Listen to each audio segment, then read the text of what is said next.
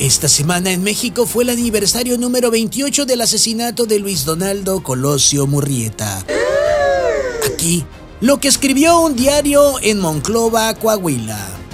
Celebra el PRI aniversario luctuoso de Colosio. Celebra. Aunque sea un error de dedo, aunque sea un error involuntario, en el fondo México sigue con la sensación de que al interior del PRI existen sí quienes aún celebran que haya muerto Colosio.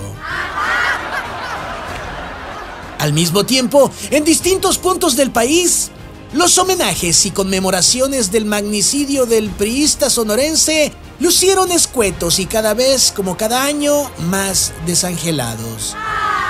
Eso quiere decir que el PRI, su partido, ha decidido desde hace ya algunos años empezar el proceso de descontinuar a Colosio. Ay, no, ¿qué es eso? Y es que el PRI ya tiene otros muertos más importantes. Y esos son los muertos de hambre que se quedaron sin hueso ni chichi de dónde prenderse. Como zombies, muertos en vida de inanición presupuestal. Con el asesinato de Luis Donaldo Colosio Burrieta, no solo hubo una gran víctima, no.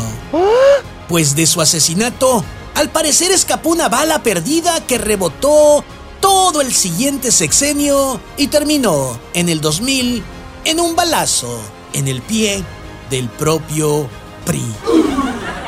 Y desde entonces, el tricolor ya no camina igual.